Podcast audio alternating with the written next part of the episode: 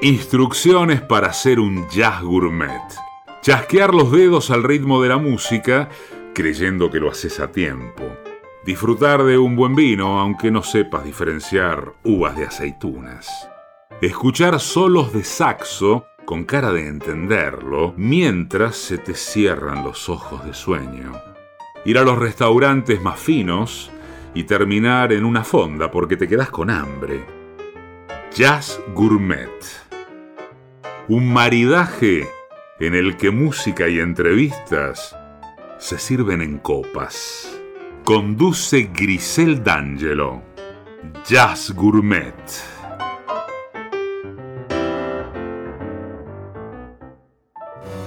Ahora en Jazz Gourmet el primer paso. Mujeres del Jazz.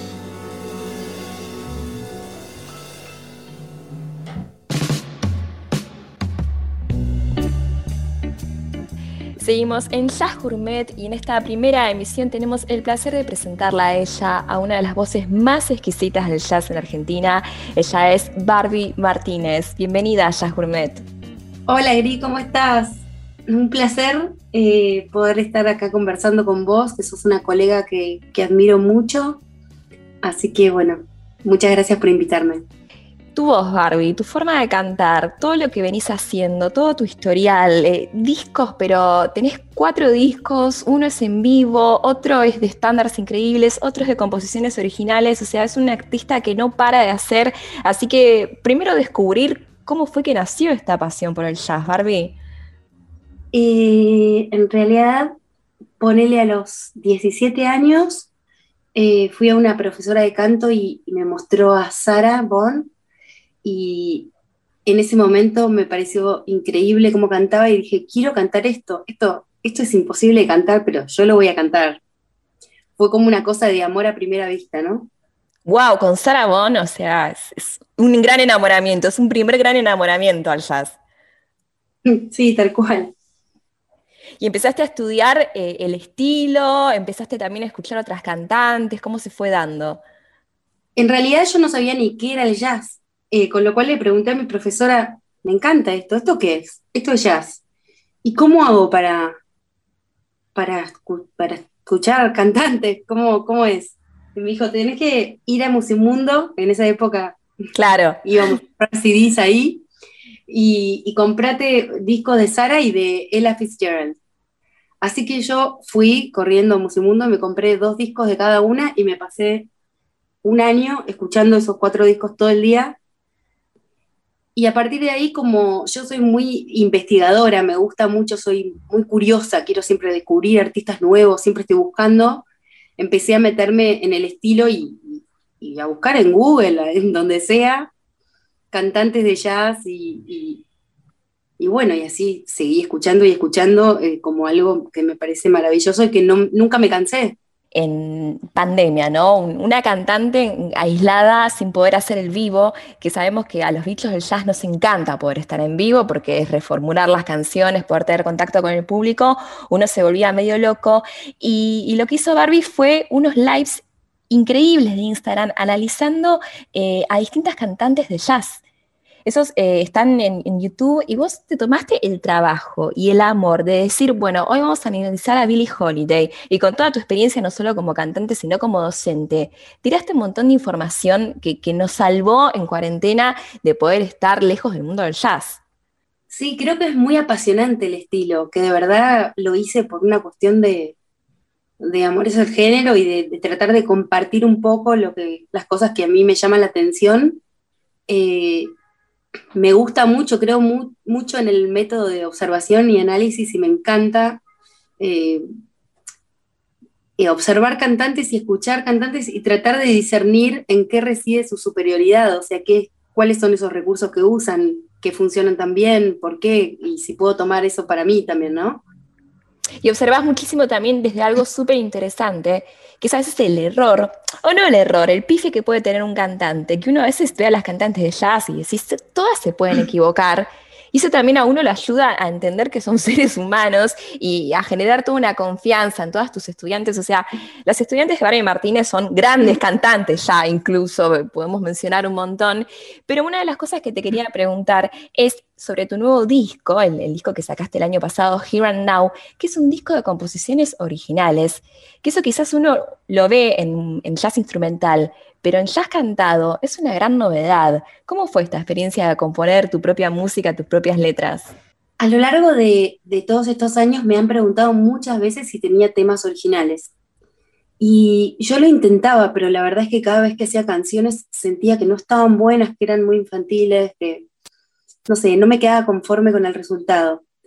Y, en un momento dije, basta, lo voy a hacer cuando lo sienta, cuando me surja la necesidad. Y en un momento, hace unos años, hace ponerle tres años, eh, sentí la necesidad de probar qué pasaría si me pusiera a hacer una canción y así se abrió todo un proceso que duró tres años, digamos, más o menos, en el cual eh, fui haciendo canciones y escribiendo las letras y bueno, bancándome también la reedición, eh, ir cambiando cosas, modificando cosas de la letra, de la melodía, hasta que quedarme con algo que, me dejara conforme de alguna forma, ¿no? Y me encantaba la idea esa, ¿no? Justamente de decir, hago temas originales, pero no van a ser otra cosa, como intentando mantener como el lenguaje jazzístico, digamos, ¿no?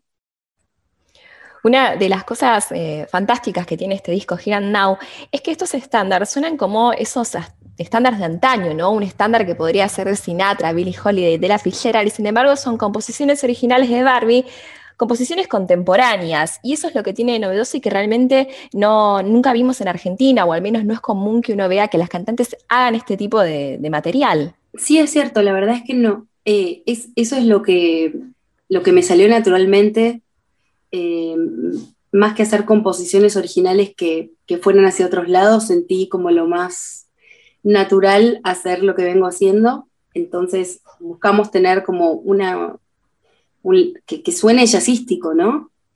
Eh, pero que bueno, que sean temas nuevos, con letras nuevas y letras que hablen sobre experiencias de mi vida o sobre sensaciones, pensamientos acerca de las cosas. Ahora, Barbie, vos que no parás, no parás de hacer, ¿qué tenés planeado para si el futuro, al menos el futuro cercano?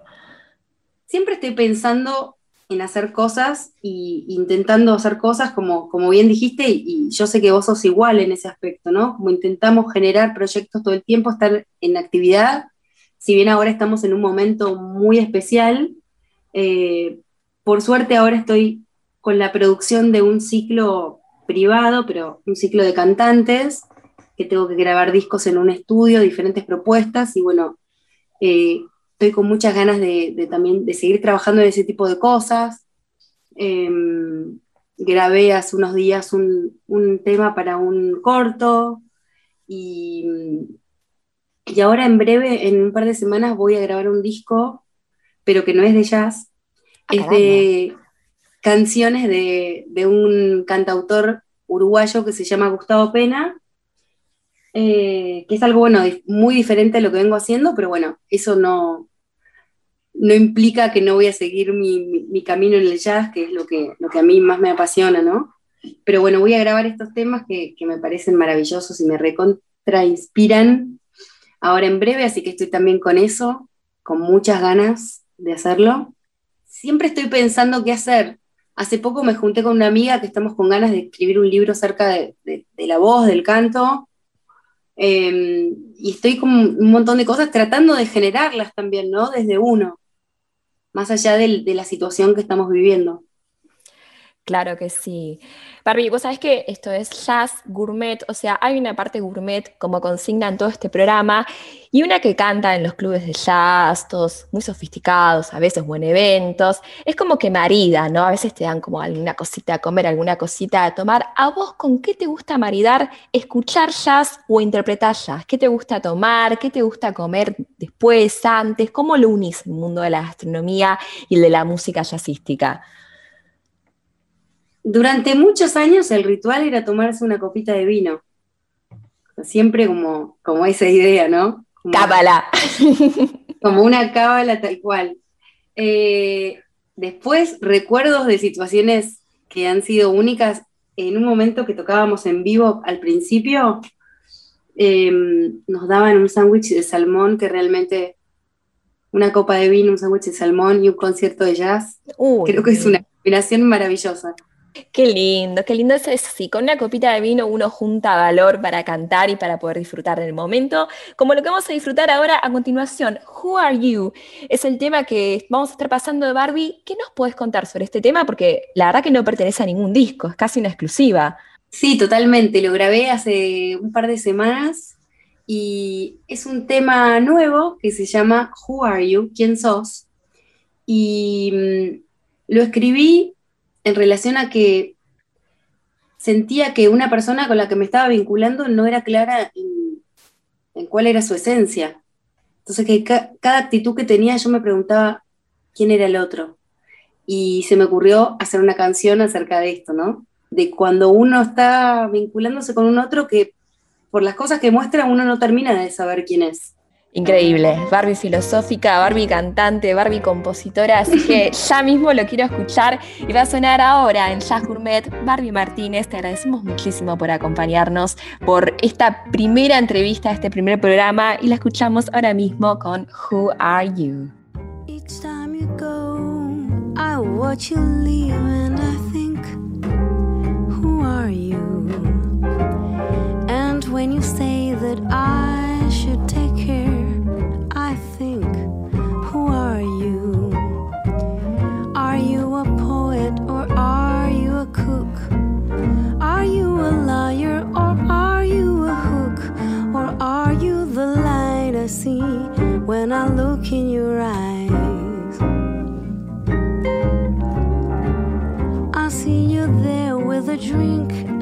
bar, and I think, Who are you? There's something else, and it seems to be dark. Then I say, Who are you? What would I see if I could be a bee? What do you do when you're wandering free? I wonder if you'll be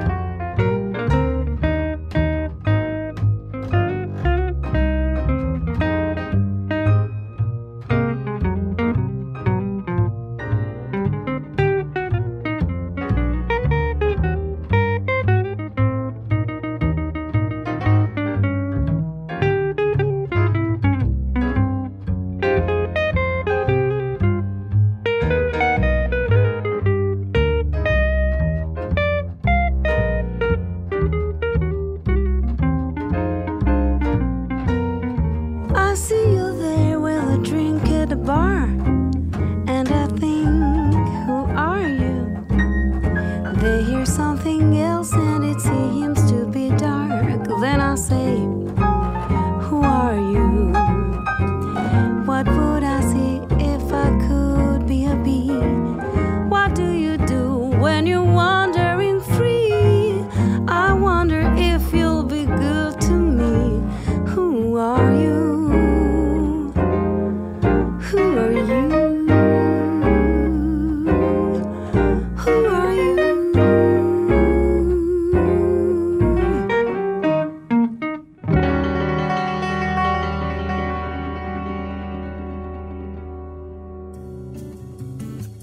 maridaje. ¿De qué se trata el maridaje en Jazz Gourmet?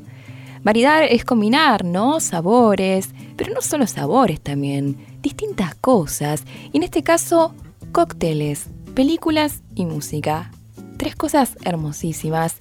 Y en el día de hoy vamos a estar hablando de una película y de un cóctel que sí, pasan juntos, porque en Casablanca hay distintos momentos etílicos. Es una película que transcurre gran parte en un bar y obviamente se bebe mucho. Pero hay un cóctel que aparece en la película y del cual vamos a estar hablando hoy, que es el francés 75 o el French 75.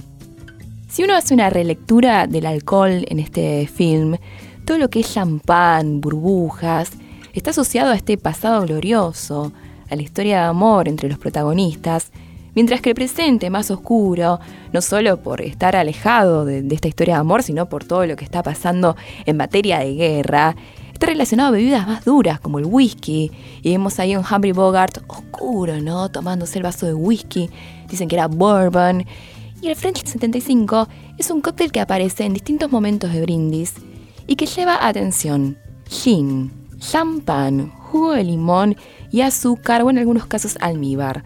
Gin y champán son unas mezclas casi atómicas, o sea, son dos bebidas un tanto fuertes juntas. Sin embargo, aunque suene un poco áspero quizás, es un cóctel riquísimo, está muy balanceado y realmente da gusto tomarlo. Pero hablemos un poco sobre la historia de este cóctel, porque hay muchas controversias cuando nace un cóctel en algún punto es una mezcla, es un maridaje que uno hace con lo que tiene a mano. Muchas veces son cosas para salir de apuros cuando caían visitas a la casa de alguien o cuando alguien iba a un bar y decía, haceme algo con y se le acabó la bebida y le inventaba algo. Y quizás gustaba y no sabían cómo ir a pedirlo a otro bar. Entonces hay muchísimas versiones hasta que el cóctel se consolida y finalmente tiene un nombre, vas a un bar y te lo pedís y existe como tal. Del French 75 tenemos que primero se usó con ginebra y después con cognac. Prueba de esto es que el famoso libro The Savoy Cocktail Book de Harry Craddock, que fue editado, en los años 30, la receta de la bebida era con ginebra, pero otro libro muy importante de la misma época, que es El fino arte de mezclar bebidas, decía que se hacía con cognac. Y de hecho puede ser porque hay muchas situaciones, de hecho se llama francés 75 y el cognac era una bebida que se toma y se sigue tomando principalmente en Francia. La primera historia cuenta que la bebida fue creada en 1915 en el Harris New York Bar de París, debido a que este bar era el más emblemático de París y también muy visitado por los estadounidenses que vivían allí en ese momento. Entre los que podemos destacar escritores como Scott Fitzgerald y Ernest Hemingway, que Hemingway es uno de nuestros borrachos preferidos del arte y la literatura. Más tarde el cóctel llegaría a Estados Unidos y fue popularizado en el Star Club de Nueva York. Pero hay una segunda historia, y acá ya casi que nos ponemos más manual de historia, porque además de ser la más popular, habla de la Primera Guerra Mundial, que el señor Raoul Loffrey, un famoso piloto franco-estadounidense, está asociado. Dicen que le gustaba mucho el champán, pero después de las misiones de combate necesitaba algo un poco más potente. El día intenso y querés tomar algo potente para bajarlo. Y decidió añadirle coñac. Por eso acá también entra un poco el coñac. Entonces a su champán le agrega coñac. Ya con este ingrediente hay una versión un poco de decir qué pasa con este cóctel. Está asociado a las guerras, luego aparece en una película de guerra y también una especie de, de metáfora, porque dicen que le pusieron French 75 pensando en la artillería francesa y en un cañón que le llamaban de esa forma que era muy potente, tan potente como este cóctel que se tomaba el piloto Raúl cuando volvía a su casa. Así que distintas versiones hay. Y, lo importante, ¿no? Lo lindo de este cóctel, además de que aparece en Casa Blanca, es que está maridado en este caso, y vamos a escucharlo en un ratito nomás, con una canción ícono del repertorio jazzístico, As Tango's By, y ya casi el repertorio de soundtracks y de la música linda en general de la vida. ¿Y qué pasa? Esta canción As Tango's By era una canción prohibida en el Café Ricks, porque era una canción de amor entre ellos, y si la escuchaba medio que se rompía todo, entonces le decían a Sam, Ojo, esta canción no se toca acá hasta que aparece ella, hasta que aparece Isa y dice Play it one Sam. Que es más, la frase original tiene mucha controversia porque Play it again Sam en algún punto está ligada a lo que realizó Woody Allen reversionando algunas escenas de esta película, pero la frase original es Play it one Sam. Y en algún punto cuando, cuando toca esta canción, me dio que Humphrey Bogart dice, yo no quiero saber nada porque está sonando esta canción y en el flechazo la ve a ella y todo tiene sentido.